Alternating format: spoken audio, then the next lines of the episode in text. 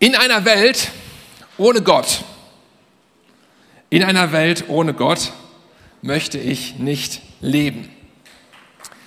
Ja, da kann man drüber nachdenken. Bisschen, wartet mal ab, wartet mal ab. Aber ich weiß nicht, wie es euch geht. Mich beschäftigen diese Fragestellungen immer wieder, diese grundlegenden Fragestellungen. Ist das eigentlich wahr, was wir glauben? Und wieso glauben wir das, was wir glauben? Kann das eigentlich wirklich stimmen, was wir glauben? Und schließt sich das nicht aus mit auch wissenschaftlichen Erkenntnissen, die wir haben, die wir sehen, die doch ganz offensichtlich sind? Und gibt es da nicht einen, ja, ein, eine Diskrepanz dazwischen? Und mit diesen Statements möchte ich euch ganz herzlich begrüßen. Einen wunderschönen guten Morgen, alle, die hier vor Ort sind. Einen wunderschönen guten Morgen an euch, die ihr zugeschaltet seid, wo auch immer ihr gerade schaut, vom Sofa aus, von unterwegs aus oder wann auch immer ihr das vielleicht später noch anschaut. Richtig gut, dass ihr heute mit am Start seid. Ich bin seit über 20 Jahren mit Jesus unterwegs, Christ, gläubig an Jesus und habe so viele Sachen mit Jesus erlebt äh, in meinem Leben in den letzten ja, 20, 25, 26, 27 Jahren.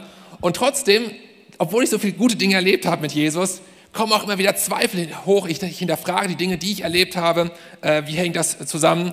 Und hinterfrage auch regelmäßig das, was ich glaube tatsächlich. Und äh, ja, check das sozusagen. Wie ist das eigentlich? Und hinterfrage diese Dinge, die, die so in mir drin sind. Ich weiß nicht, wie es bei euch ist. Bei mir ist es so Glaube und Zweifel, äh, Wissenschaft, Philosophie. Ähm, das sind Themen, die mich interessieren. Und ich selbst von meinem eigenen Background, der eine oder andere weiß das, bin ja nicht nur Pastor hier in der Credo-Kirche. Ich habe noch einen Background als Physiker. Ich habe mal theoretische Festkörperphysik studiert, auch fertig gemacht und auch einen Abschluss und so weiter und so fort. Hat auch alles ganz gut funktioniert. Philosophie hatte ich mal als Nebenfach gehabt. Also alles so Dinge, die mich äh, mal beschäftigt haben und auch immer noch hier und da beschäftigen. Und ähm, so beschäftigen mich diese grundlegenden Fragestellungen der Menschheit immer wieder, äh, mal intensiver und mal weniger intensiv. Und vielleicht geht es manchen von euch auch so. Ich weiß nicht, wo ihr so unterwegs seid. Ich kenne auch nicht jeden von euch. Den einen oder anderen kenne ich, aber nicht jeden. Da kommen manchmal Zweifel hoch bei vielleicht eurem Glauben, den ihr habt. Und ihr fragt euch, kann ich das eigentlich so glauben, was ich da denke, ich, was ich denke, was ich eigentlich glaube oder was ich eigentlich glauben sollte? Und ich möchte euch erstmal eine richtig gute Nachricht heute Morgen äh, sagen, nämlich Zweifeln ist erlaubt. Definitiv, explizit, das ist erlaubt. Ohne Zweifel keinen echten Glauben. Echter Glaube gibt es nicht ohne Zweifel. Ähm, denn der Glaube, der echte Glaube, der funktioniert nur, der entsteht nur dann, wenn er ein starkes Fundament hat und du auch deine Fragen, die du dir vielleicht hast, eingestanden hast und sie nicht einfach wegwischt, sondern ernst nimmt, weil dann wird es stabil und nicht so wackelig und ist nicht auf Sand gebaut, sondern auf einem guten Fundament. Deswegen lass uns Fragen stellen, lass uns keine Abkürzungen gehen. Und ich bin mir sicher, dass Gott da auch kein Problem mit hat. Ganz im Gegenteil, wenn wir äh, Fragen stellen um, er will uns gewinnen durch auch manche Fragen hindurch, die wir vielleicht haben. Vielleicht fängst du auch gerade an, dich so mit Gott zu beschäftigen, bis heute Morgen vielleicht noch relativ frisch hier, warst ein paar Mal hier oder schaust online zu, wie auch immer. Ähm, und du hast das Gefühl, irgendwas ist da dran. Also diese Menschen irgendwie, da ist was drin, die, die, die ich hier sehe, vielleicht wurdest du mitgebracht oder so. Da ist was Wahres drin, hast das Gefühl, da steckt irgendwas Wahres drin. Ähm, irgendwas zieht dich in diese Richtung und irgendwas denkst du, ich verstehe das doch nicht alles genau, ich habe auch manche Fragen, aber irgendwas ist da, das macht mich neugierig, das hat mein Interesse irgendwie auf sich gezogen. Irgendwas zieht dich in diese Richtung. Aber vielleicht hast du einige Fragen, die dich bremsen in dem Ganzen. Sagst, ja, aber das kann ja gar nicht sein, Komma, weil. Ja, vielleicht kommst du eher so von der wissenschaftlichen Seite. Vielleicht hast du auch mal Physik studiert, so wie ich. Das kann ja eigentlich alles gar nicht sein. Gibt es diesen Gott, den die Menschen hier irgendwie für wahr halten? Gibt es den wirklich? Oder ist das vielleicht alles auch nur eine Einbildung, die ich mir irgendwie so eingebildet habe? Und Zeit, die wir haben, halbe Stunde roundabout, ähm, ein bisschen von meinem eigenen Background her erzählen, zu welchen Schlüssen ich selber gekommen bin, also auch ein bisschen persönlich, äh, was ich glaube und was nicht und wie es dazu gekommen ist. Ja, seid ihr ready? Yes, sehr gut. Starten wir direkt mit dem ersten Statement. Ähm, diese Welt kann ich nicht vorstellen, habe ich das genannt. Wie kommt es eigentlich dazu, dass wir existieren? Also, dass du hier sitzt, ganz konkret. Also, alle sitzen hier, zumindest können wir davon einer gewissen Wahrscheinlichkeit ausgehen. Äh, wir sitzen hier. Äh, wie kommt es eigentlich dazu, dass wir hier sitzen, dass wir existieren, dass wir atmen, dass wir denken können? Wie hängt das zusammen? Hat Gott die Welt erschaffen? Ist das irgendwie damit drin? Und könnte es vielleicht andersrum sein, dass es, was wir tagtäglich erleben, dass du hier sitzt, dass du atmest, dass du denkst, das, was du gerade denkst, jetzt gerade in der Sekunde, ähm, könnte das, was wir erleben, auch ohne einen Gott entstanden sein? Kann das vielleicht einfach nur ein Zufall sein, der sich so aus verschiedenen Zusammenhängen so entwickelt hat? Und ich weiß nicht, wie es euch geht. Ich denke diesen Gedanken regelmäßig durch. Manchmal mehrfach am Tag, manchmal auch nur einmal in der Woche, manchmal nur einmal im Monat, ein bisschen unterschiedlich so nach Phase gerade sozusagen. Aber ich denke regelmäßig sehr intensiv über diese Fragestellung nach. Und ich komme immer wieder zu dem gleichen Ergebnis, wenn ich darüber nachgedacht habe. Äh, und das Ergebnis lautet, Ich als Bob, das ist jetzt ganz persönlich, das kann, kann man ja auch andere Meinungen haben, aber ich persönlich als Bob, und das möchte ich gerne äh, hier reinbringen, halte es für wesentlich weniger wahrscheinlich, ja, für wesentlich unwahrscheinlicher, dass unsere Welt, das, was wir erleben, einfach als Zufallsprodukt aus dem Nichts entstanden ist, als dass bei allen Zweifeln, allen berechtigten Zweifeln, allen ungelösten Fragen, die wir haben, wo es auch noch viele von gibt, die wir noch gar nicht kennen, wo die Frage noch nicht mal kennen, dass es einen Schöpfer, Gott, einen Schöpfer gibt, der dieses Universum, was wir irgendwie so langsam verstehen, wie das groß es eigentlich ist, unsere einzigartige Planet Erde, die wir gerade dabei sind kaputt zu machen, übrigens, by the way, ähm, und den Menschen, ja, und den Menschen intentional, und zwar mit voller Absicht, richtig extra, mit Absicht geschaffen hat, mit voller Absicht. Das ist meine Wahrscheinlichkeitsabwägung. Ja, wie wahrscheinlich sind Dinge? Das ist mein Ergebnis von 27 Jahren, glaube ich, roundabout über diese Frage nachzudenken, immer wieder über die gleiche Frage. Das ist das Ergebnis, zu dem ich immer wieder gekommen bin. Ich halte das eine für wesentlich unwahrscheinlicher als das andere, was auch ziemlich unwahrscheinlich ist. Das sind eigentlich zwei Dinge, wo du denkst, hm, wie kann das sein? Ich sagen, das eine ist wesentlich wahrscheinlicher, das andere ist unwahrscheinlicher. Ich möchte euch aus wissenschaftlicher Sicht mal zwei Gründe dafür nennen, die mich so begeistern, das mag auch bei jedem anders sein. Ähm, der erste Grund, ich weiß nicht, wie falsch es zu erklären, der erste Grund ist tatsächlich der zweite Hauptsatz der Thermodynamik. Ja, wer meine Physikvorlesung hatte, Statistik und das alles mal erforscht hat sozusagen. Der zweite Hauptsatz der Thermodynamik ist einer meiner Gründe tatsächlich. Der besagt nämlich Folgendes, in einem geschlossenen System nimmt die Energie niemals ab. Wenn man das ändern will, also die Entropie soll nicht abnehmen, die soll, äh, also, äh, soll nicht zunehmen, sondern soll abnehmen sozusagen, da muss man was machen, da muss man Arbeit reinstecken. Das sagt der zweite Hauptsatz der Thermodynamik. Jetzt haben wir ja heute Morgen hier keine Physikvorlesung, wäre auch mal nett.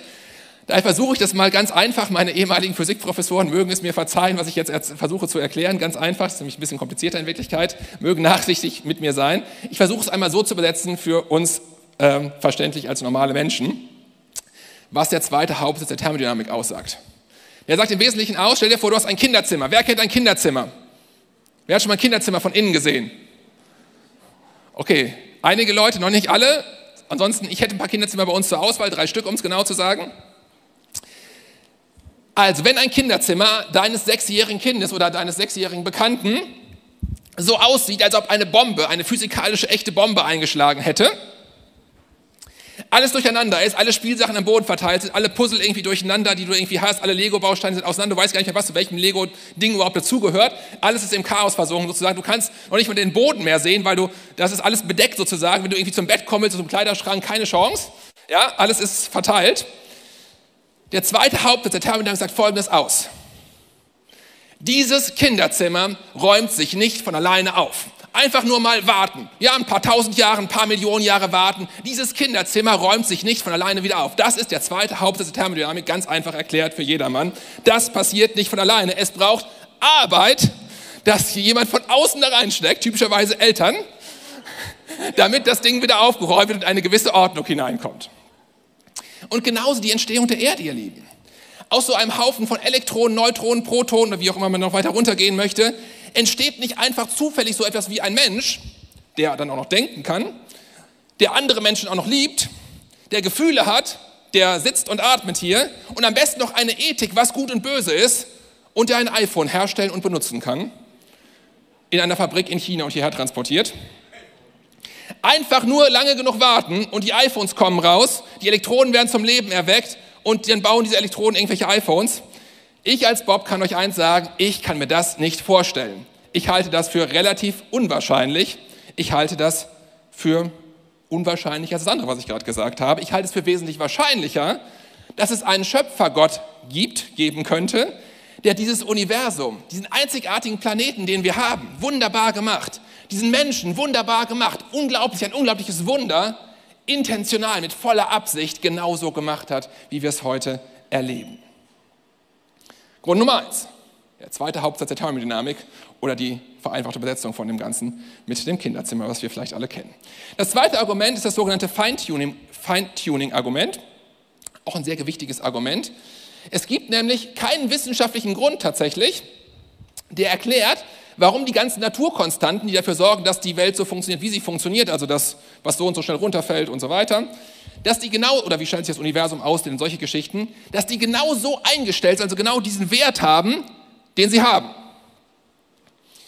Und damit menschliches Leben, was wir erleben, also dass, keine Ahnung was, Bäume wachsen können und so etwas, überhaupt möglich ist, dass Menschen atmen können, da müssen diese Naturkonstanten, zwar ziemlich viele, exakt so aufeinander abgestimmt sein in einer Genauigkeit, die können wir uns nicht vorstellen. Das ist extrem crazy, wenn man da mal reingeht, wissenschaftlich. Ähm, das ist sowas von extrem unwahrscheinlich, statistisch gesehen. Das kannst du mit reinem Zufall, selbst über Milliarden von Jahren oder statistischem Glück nicht plausibel erklären. Ich mache ein paar Beispiele, damit wir das ein bisschen kurz verstehen können. Ich höre auch gleich wieder auf, aber nur kurz muss das sein. Ja? Nehmen wir mal Beispiel, als Beispiel die Ausdehnung des Universums. Das Universum dehnt sich aus, durchgehend. Wenn sich das Universum am Anfang nur ein Dezillionstel schneller ausgedehnt hätte, als es jetzt passiert ist tatsächlich, dann wäre unser Universum längst in sich selbst kollabiert. Es hätte nie Sterne geben können, nie Sonne, Mond und Sterne und so weiter. Wäre das nur minimals anders gewesen, hätte es kein Leben in diesem Universum geben können. Ich frage mich, wer hat das so genau eingestellt, dass das genauso funktioniert? Jetzt gehen wir mal in diese Genauigkeit mal rein. Ich habe gerade Dezillionen erwähnt. Eine Dezillion ist eine 1 mit 60 Nullen. Ja, so eine Zahl, die lernst du in der Schule nicht. Eine 1 mit 60 Nullen. Und die Wahrscheinlichkeit, dass du das genau so genau einstellst, dass es zufällig ist, ist ungefähr so, als ob du das ganze Universum, was wir so beobachten können, sind ungefähr 20 Milliarden Lichtjahre. Das heißt, ähm, jetzt schon 20 Millionen Lichtjahre, nur 1000 weniger, ähm, 1000 mal weniger. 20 Millionen Lichtjahre ist das Universum ungefähr. Das heißt, das Licht braucht 20 Millionen Jahre, das ist ziemlich lange übrigens, ähm, um von einem zum anderen Ende zu kommen. Also von da nach da, sagen wir mal. Da ist das eine Ende des Universums, da das andere, von dem, was wir so vermuten. Dauert 20 Millionen Jahre das Licht, damit das hin und her reist. Jetzt stehst du auf der Seite und schießt von da aus mit einem Ball, wirfst du auf die andere Seite und da ist so ein Skat so eine Skatkarte, so groß, so zwei mal drei Zentimeter ungefähr groß. Und die Wahrscheinlichkeit, dass du das triffst, bei einer Entfernung von 20 Millionen Lichtjahren, und das Licht schon 20 Millionen Jahre brauchst, eine ziemlich lange Entfernung. Also wenn du Lichtgeschwindigkeit reisen würdest, was du nicht tun solltest, weil das wäre nicht so gut für dich, dann würde es deinem Körper nicht so gut gehen, habe ich schon alles ausgerechnet. Ähm, wirklich, kein Scherz. Äh, ist nicht so angenehm. Dann dauert das 20 Millionen Jahre, das ist recht weit. Die Wahrscheinlichkeit, dass du das triffst, ist die gleiche Wahrscheinlichkeit, wie dass diese Naturkonstanten so genau eingestellt sind. Gibt noch viele andere, die kosmologische Konstante beispielsweise, äh, Wahnsinn, das muss man auch nicht alles genau verstehen, äh, aber wenn die nur minimalst, ja, die Zahl kannte ich auch noch nicht vorher, 100 Wingindiolstel stärker oder schwächer wäre, würde es keine Planeten, keine Sterne geben, kein Leben, überhaupt gar nichts. Was ist das für eine Zahl? Das ist eine 1 mit 122 Nullen dran. Also 10 hoch 122 sozusagen, für die Mathematiker. Ähm, und dann wenn die sozusagen minimal anders wäre, dann wird schon nicht funktionieren. Ja, mal zu, zum, als Beispiel, die Anzahl der Atome, die wir überhaupt im ganzen Universum haben, ist ungefähr so 10 hoch 80. Also eine 1 mit 80 Nullen, schon ziemlich viel. Aber das ist 1 zu 120, also 120 Nullen hinten dran. Also 40 Nullen weniger sind das quasi.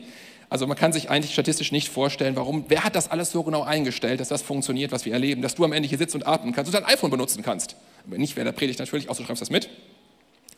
Ähm, das ist Wahnsinn. Egal, wo du hinschaust, in den Kosmos, ins Weltall, in die Natur, unser Ökosystem, es wurde wunderbar gemacht, wunderbar funktioniert es alles. Ich kann mir das nicht vorstellen, anders als jemand dahinter steckt, der das genau so gemacht hat. Oder nehmen wir die Geburt eines Babys, ja? Selbst die wissenschaftlichen Wissenschaftler, was sagen die mir, wenn die ein Baby, wenn die selbst ein Baby kriegen, sagen die mir, wow, das Baby ist da rausgekommen, alles funktioniert, das ist so ein Wunder. Sie sagen immer, es ist ein Wunder, Warum? Weil man sich das menschlich nicht vorstellen kann, dass so ein kleiner Mensch da rauskommt, der atmet, der funktioniert, das Herz schlägt. Du denkst, das ist Wahnsinn. Das ist Wahnsinn. Als reinen Zufall kann ich mir das nicht vorstellen, nicht erklären. Da muss mehr dahinter stecken. Davon bin ich persönlich überzeugt. Kurz Zwischenfrage, bevor wir zum zweiten Punkt weiterkommen. Was machen wir damit, mit diesen interessanten Informationen? Ist ja auch mal interessant zu hören.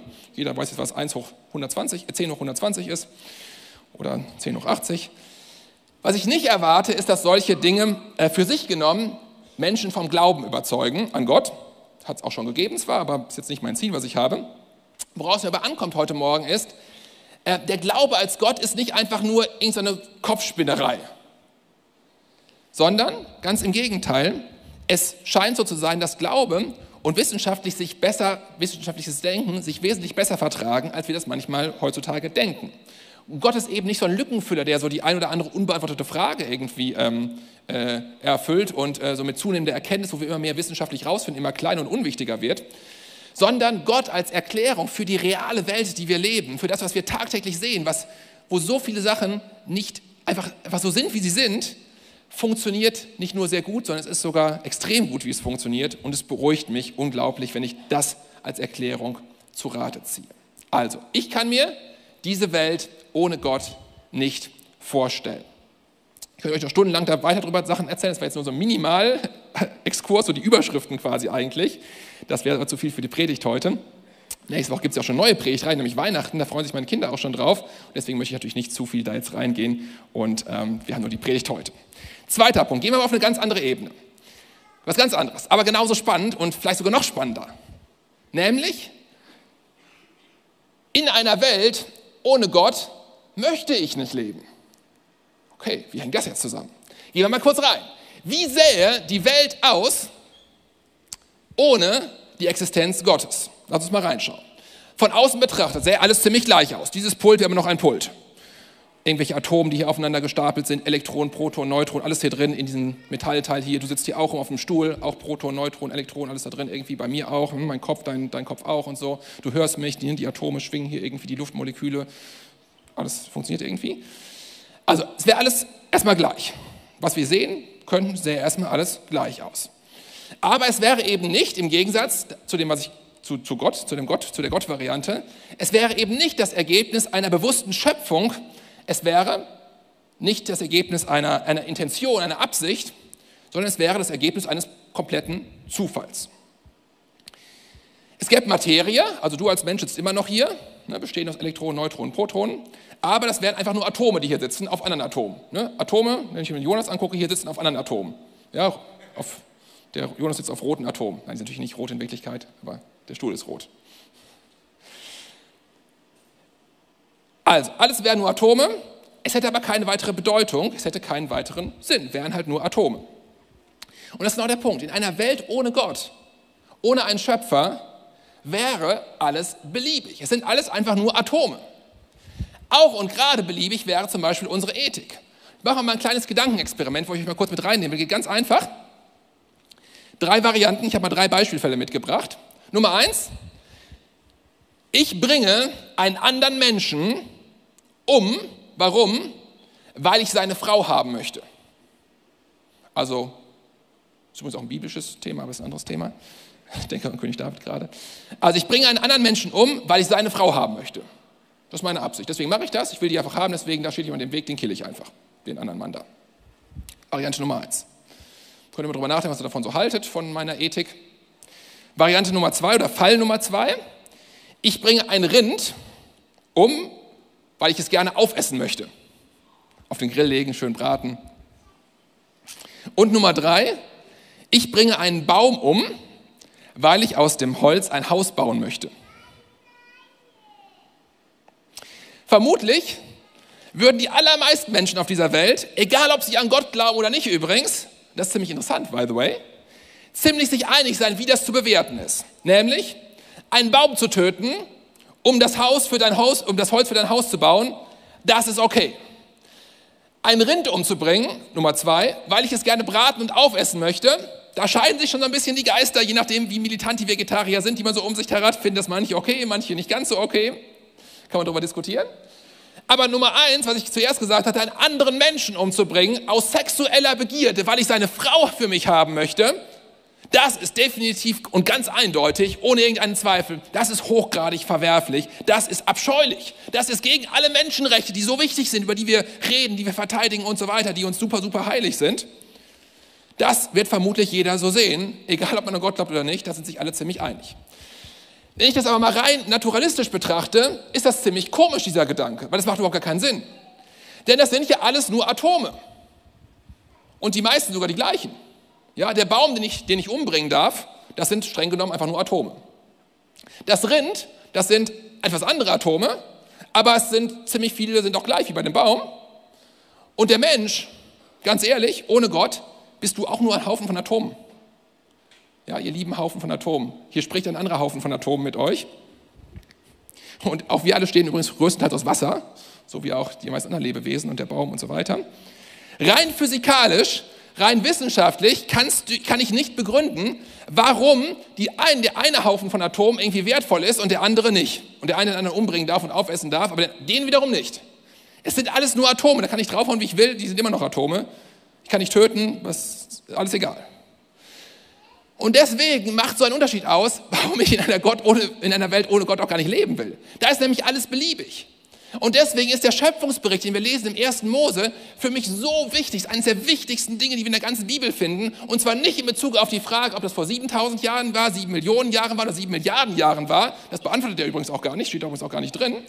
Ähm, aber auf eine ganz andere Frage bezogen, nämlich, weil wir dort etwas sehr Signifikantes lesen, nämlich, dass Gott sprach, lasst uns den Menschen machen, Vers 26 in 1. Mose 1, nach unserem Bild, uns ähnlich. Sie sollen herrschen über die Fische im Meer, über die Vögel des Himmels und über das Vieh und über die ganze Erde und auch über alles Gewürm, das auf der Erde kriecht. Gott schuf den Menschen in seinem Bild.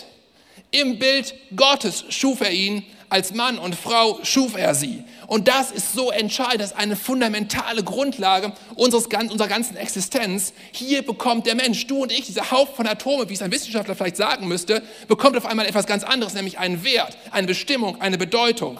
Etwas, was der reine Zufall niemals tun könnte. Da bist du einfach nur ein Haufen Atome. Ja, auf dieser Bühne würden aufgeschichtete Atome gerade zu dir sprechen. Würden andere Atome in Schwingung versetzen, dass du das hören kannst, mit deinen aufgeschichteten Atomen in dir wieder drin, die zufällig so aufgeschichtet sind der redet gerade mit dir.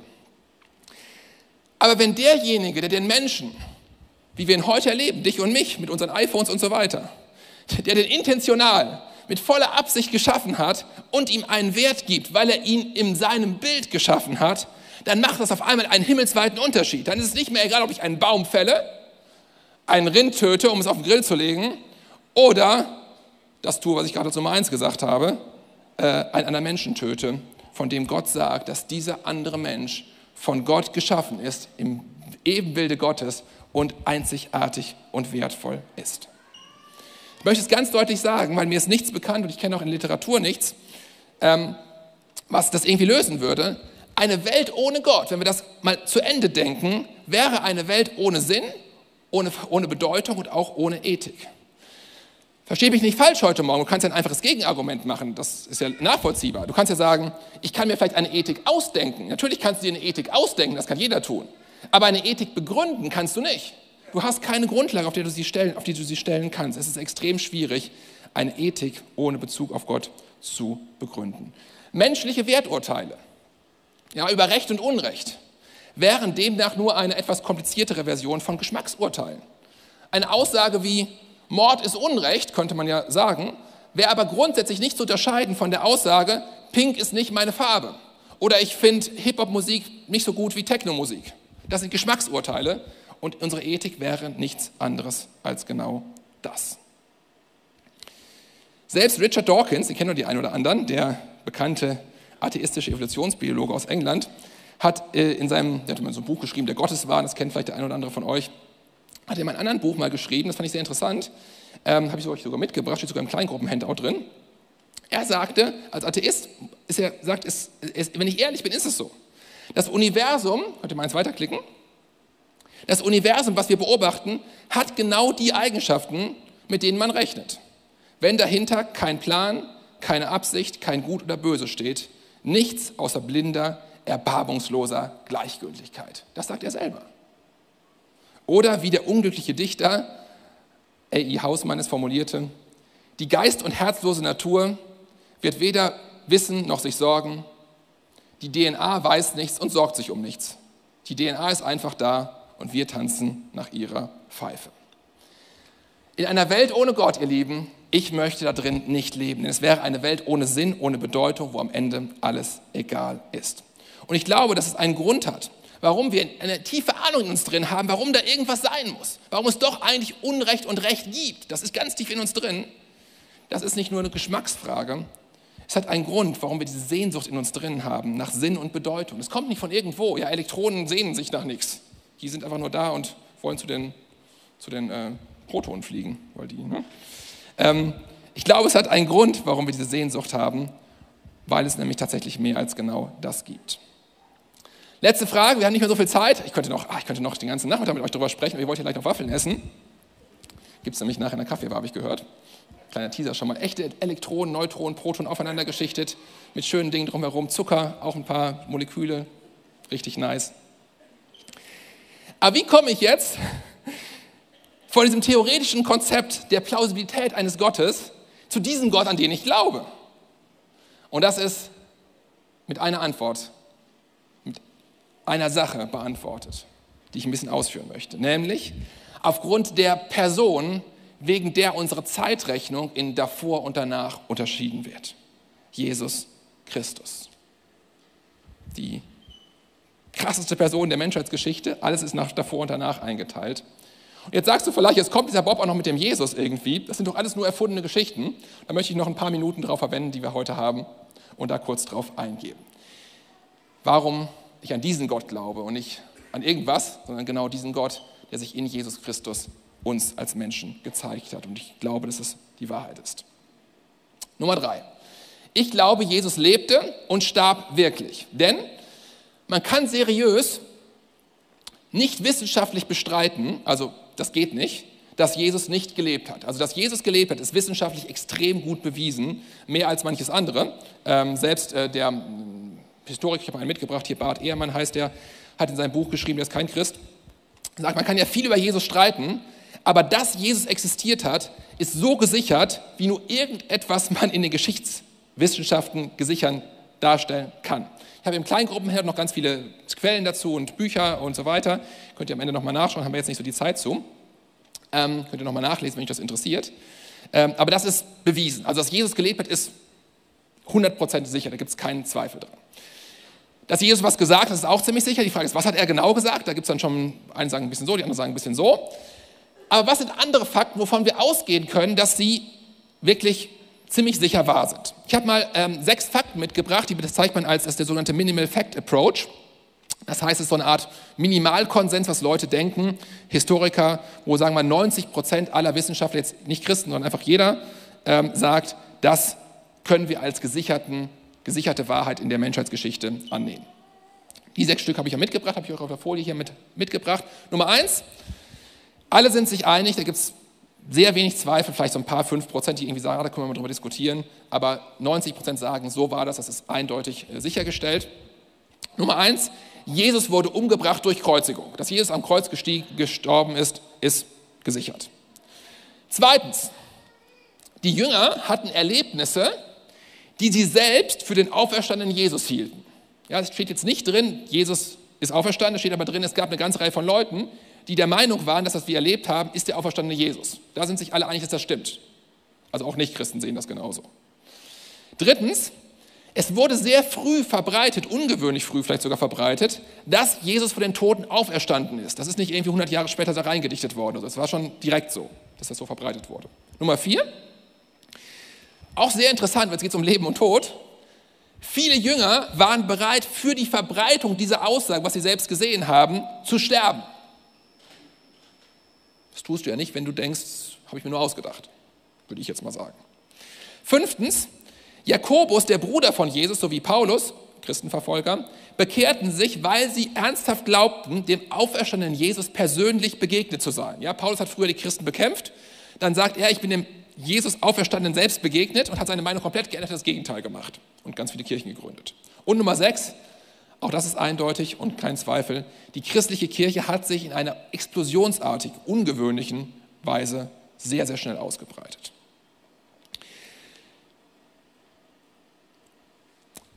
Wie gesagt, das sind mal so ein paar Fakten, was 90 Prozent der Leute äh, sagen. Das ist eindeutig. Ähm, da gibt es keinen Zweifel dran, dass das tatsächlich so passiert ist. Das waren ein paar Gründe, warum ich glaube, dass wir uns mit Jesus beschäftigen sollten. Wir kommen an Jesus nicht vorbei. Ja? Den hat es gegeben, der hat was gesagt. Viele Dinge sind überliefert worden, die sind auch relativ ähnlich überliefert worden. Da müssen wir uns mit beschäftigen. Natürlich kann ich heute Morgen in den 30 Minuten, die auch schon jetzt fast rum sind, ähm, da nur ganz kurz reingehen. Das alles, da kannst du Bücher drüber lesen, sehr viel, sehr tief reingehen. Aber vielleicht habe ich dich ein bisschen neugierig gemacht heute Morgen, so in der Zeit zwischen der letzten Predigtreihe und der nächsten, die nächste Woche anfängt, so eine kleine Zwischenpredigt heute da mal ein bisschen tiefer einzusteigen. Wenn dich das geschafft habe, heute habe ich mein Ziel erreicht von dieser Predigt, dich da ein bisschen neugierig zu machen. Und ich habe auch mal zwei Buchempfehlungen mitgebracht, wenn du da tiefer einsteigen möchtest. Es gibt ganz viele Bücher, ich habe mal zwei mitgebracht, die ich ganz gut finde, die ich letztens gelesen habe. Ich mal eben eins zeigt davon. Das erste ist von Matthias Klausen, das ist ein deutscher Autor. Der habe ich sogar tatsächlich so persönlich schon mal getroffen, damals noch, als ich in Dortmund studiert habe. Ähm, der heißt, äh, das Buch heißt Warum ich trotzdem Christ bin. Richtig gut geschrieben, sehr einfach verständlich, die ganzen Argumente für Nichtwissenschaftler auch dargestellt. Ehrlich zweifeln, gerne glauben. Nummer eins. Das zweite ist ein bisschen umfangreicher von Justin Brierley, das heißt Unbelievable. Er ist Journalist, hat eine, eine Show, eine Radioshow in, in, England und hat seit über zehn Jahren äh, immer verschiedenste Leute interviewt. Also Richard Dawkins war auch schon da zum Beispiel. Ähm, das äh, geht ein bisschen tiefer rein, finde ich auch sehr cool. Er beschreibt so aus seiner Sichtweise, was so der Diskurs ist. Uh, why after 10 years of talking with atheists, I'm still a Christian. Gibt es leider nur auf Englisch meines Wissens, aber richtig gut lesbar und äh, sehr lesenswert. Habe ich sehr genossen, das zu lesen. Steht doch alles noch im Kleingruppen-Handout drin, also frag, frag gerne deinen Kleingruppenleiter, wenn du noch Fragen dazu hast. Das äh, äh, können wir da alles nochmal danach gucken und da stehen auch die Buchangaben dann im Detail drin. Und last but not least möchte ich, als ob es ein Zufall wäre, nochmal ganz dicke Werbung machen. Wir haben nämlich am Samstag ein richtig cooles Seminar hier bei uns in der Credo-Kirche Oberbarm, mega cool, ähm, zu dem Thema Glauben aus gutem Grund. Wenn da mal eins weitermacht, die Slide, genau. Das ist jetzt am kommenden Samstag, am 2. Dezember von 13 bis 17 Uhr. Ihr merkt, vier Stunden sind wesentlich mehr als 30 Minuten. Da kann man viel tiefer in diese und viele andere Fragestellungen reingehen. Es geht genau da rein, ist also quasi eine perfekte Einleitung heute für dieses Seminar. Ich mit Ricardo alles so abgesprochen, der das macht, das Seminar. Ähm, meldet euch gerne an credokirche.de unter Veranstaltungen, ähm, dann Glaube aus gutem Grund. Äh, dann könnt ihr das bei den Veranstaltungen sehen, euch da kurz anmelden, kostet auch nichts. Und ich würde mich sehr freuen, wenn der ein oder andere heute Lust bekommen hat, da vielleicht mal ähm, einzusteigen und äh, sich da ein bisschen tiefer mit beschäftigen, zu beschäftigen und der Sache ein bisschen auf den Grund zu gehen. Wir sind angekommen am Ende der Predigt. Und eine Sache ist mir auch wichtig zu sagen an diesem, an diesem Sonntagmorgen. Man kann Gott nicht beweisen. Formal ein mathematischer Beweis, wie ich es so oft gemacht habe in meinem Studium, das kann man nicht tun. Aber ich bin überzeugt davon, persönlich, deswegen bin ich ja auch so unterwegs, wie ich unterwegs bin, dass sehr viel in dieser Welt für den Glauben an Gott spricht. Und ich hoffe, ich konnte auch vielleicht ein paar Barrieren heute Morgen einfach mal so ein bisschen abbauen, einreißen, mal so den Scheibenwischer so ein bisschen äh, wieder enteisen, dass du wieder klar sehen kannst und manches, was dich vielleicht getrennt hat von, äh, von dir und Gott, das abbauen und ich möchte noch einen Schritt weiter gehen heute Morgen. Ich persönlich halte auch die Auferstehung, das ist quasi Nummer sieben in den sechs Punkten, die ich gerade hatte, ist meine Sichtweise.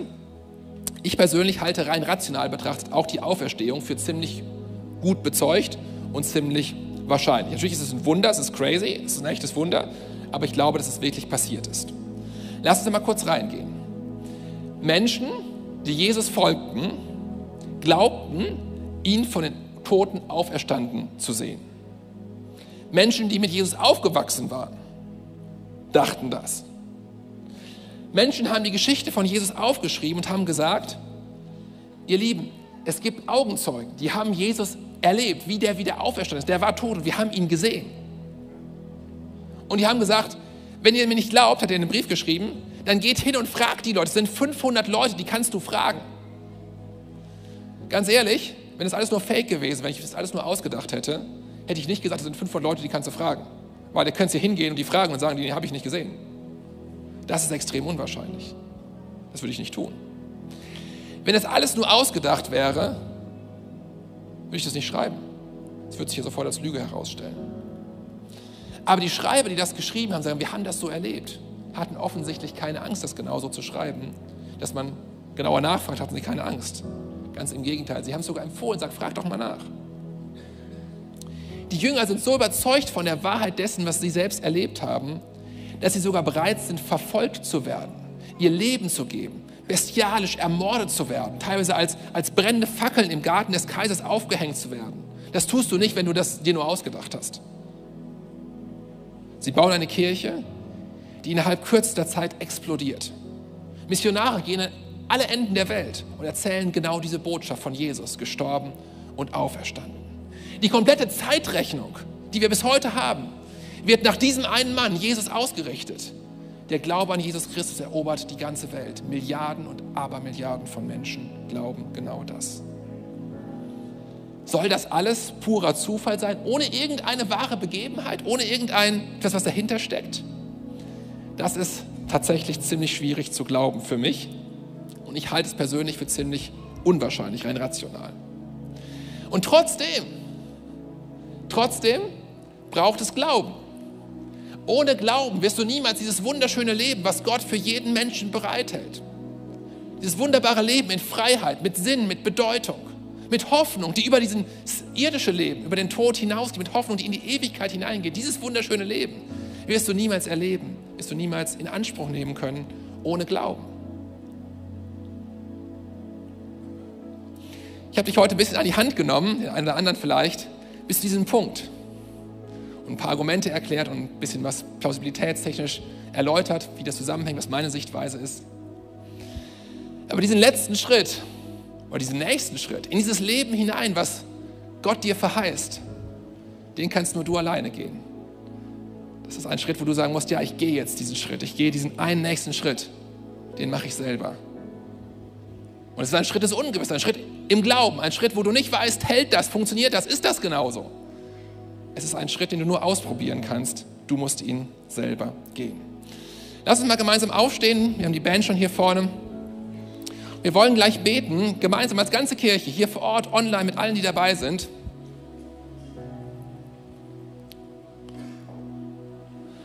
Und ich möchte heute Morgen ein Gebet anbieten, wo du diesen Schritt gehen kannst, wo du sagst, wenn, ich diesen, wenn du diesen Schritt heute gehen möchtest, diesen nächsten Schritt in dieses Leben, was Gott dir verheißt, das gute Leben, dann möchte ich dir diesen Schritt heute Morgen anbieten, dass du ihn tust. Ich möchte dir dich ein bisschen unterstützen. Wir unterstützen dich als ganze Kirche, indem wir gemeinsam ein Gebet sprechen wollen. Mit wir als ganze Kirche, alle gemeinsam und mit dir, wenn du sagst, ich möchte heute einen Schritt auf Jesus zugehen, einen Schritt in dieses Leben hinein, was Gott für mich hat. Dieser Gott, der mich liebt, dieser Gott, der seinen Sohn gegeben hat, der gestorben ist, der auferstanden ist und der sagt, ich möchte heute dir die Hand reichen. Komm doch zu mir und komm in das Leben hinein. Mit Hoffnung, mit Perspektive, mit Sinn, was auf der Welt nicht enden wird, sondern was in Ewigkeit weitergehen wird. Lass uns mal alle gemeinsam die Augen schließen und ich möchte fragen, Gibt es Menschen heute Morgen, die sagen, ich möchte heute einen nächsten Schritt gehen und möchte Gott das sagen? Dankeschön. Da hebt schon jemand die Hand, kennt das schon, super. Gibt es noch jemanden, der sagt, ich möchte es heute auch mal, ich möchte dieses entscheiden, der hatte vorne, Dankeschön. Wow. Noch jemand, der sagt, ich möchte heute diesen Schritt gehen, ich möchte in dieses Leben hineingehen, was Jesus für mich hat. Ich möchte es versuchen im Glauben. Ich weiß nicht, ob es funktioniert, aber ich will es einfach mal versuchen und diesem Gott vertrauen, diesem Gott, der seinen Sohn gegeben hat. Dankeschön. Wer sagt noch heute Morgen, ich möchte diese Entscheidung treffen? Wenn alle Augen geschlossen sind, wer sagt noch, ich möchte heute Morgen diese Entscheidung treffen? Heb doch kurz deine Hand und dann wollen wir gleich gemeinsam mit all denen, die sich schon gemeldet haben, wollen wir beten. Gibt es noch jemanden, der sagt, bete auch mit für mich? Ich möchte das heute auch ganz bewusst gehen. Ich möchte es versuchen, im Glauben einen Schritt auf Gott zuzugehen, das Leben hinein, was er für mich hat. Noch jemand? Dann heb doch kurz deine Hand. Dankeschön. Und dann beten wir gemeinsam, ihr könnt die Augen wieder aufmachen, als ganze Kirche hier vor Ort, mit allen, die online dabei sind, gemeinsam dieses Gebet und mach das Gebet zu deinem Gebet. Wenn du deine Hand gerade gehoben hast, dann mach das zu deinem Gebet und bekenne genau das, diesen erstes Bekenntnis des Glaubens. Vielleicht das erste Mal in deinem Leben. Wir beten das gemeinsam.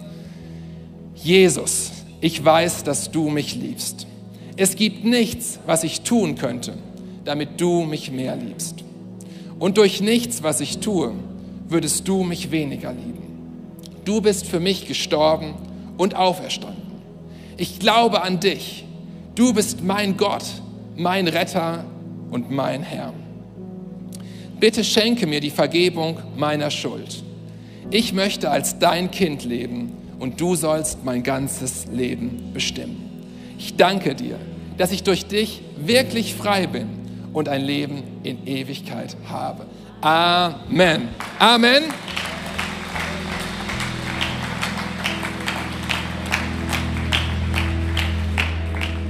Einige haben sich gemeldet und ich ermutige euch, keinesfalls dieses Gebäude hier zu verlassen, bevor ihr nicht noch zu uns gekommen seid. Wir würden euch super gerne kennenlernen, würden euch gerne helfen, mit den ersten Schritten in dieses wunderbare Leben mit Jesus hinein, dieses Leben mit Gott, komm doch gerne zur Welcome Lounge direkt am Anschluss des Gottesdienstes. Das ist da vorne auf der Seite dort. Wir sind super gerne noch für dich da, beantworten noch die eine oder andere Frage. Wir versuchen es, aber verlass auf keinen Fall dieses Gebäude, bevor wir dir nicht noch ein kleines mit Gift mitgegeben haben auf dem Weg mit dir, ein kleines Startpaket. Das würden wir sehr gerne tun. Wir haben die Möglichkeit auch noch für Gebet. Ähm, hier auf der, meiner linken Seite zu eurer Rechten. Wer sagt, ich möchte noch mit jemandem gemeinsam beten, herzliche Einladung. Jetzt kann man noch einen Eindruck, den möchte ich noch gerne weitergeben, rein heute Morgen, dass es jemanden gibt, der hat ja so ein paar Dinge in seinem Leben, so ein paar dunkle Stellen, wie in so ein Tiefkühlfach reingesteckt. Ja, die sind da tief drin, sind da schön eingefroren und kommen da auch nicht raus. Aber es sind ein paar dunkle Sachen und die sollten da raus, die sollten ans Licht kommen. Und du wirst die Freiheit, die Gott für dich hat, nur erleben, wenn du es aufmachst, es öffnest, auftauchst, das Licht Gottes ranlässt. Und dann wirst du die Freiheit finden, die Gott für dich hat und die der Plan Gottes für dich ist. Also auch das ist eine Möglichkeit, zum Gebet zu kommen, mit uns gemeinsam zu beten. Wir würden es super gerne tun, mit dir gemeinsam vor Gott zu kommen. Nehmt das in Anspruch, wenn ihr andere Themen habt, gerne Gebet in Anspruch nehmen. Und jetzt wollen wir Gott nochmal die Ehre geben mit einem weiteren Lied. Lass uns von ganzem Herzen diesem wunderbaren Gott die Ehre geben.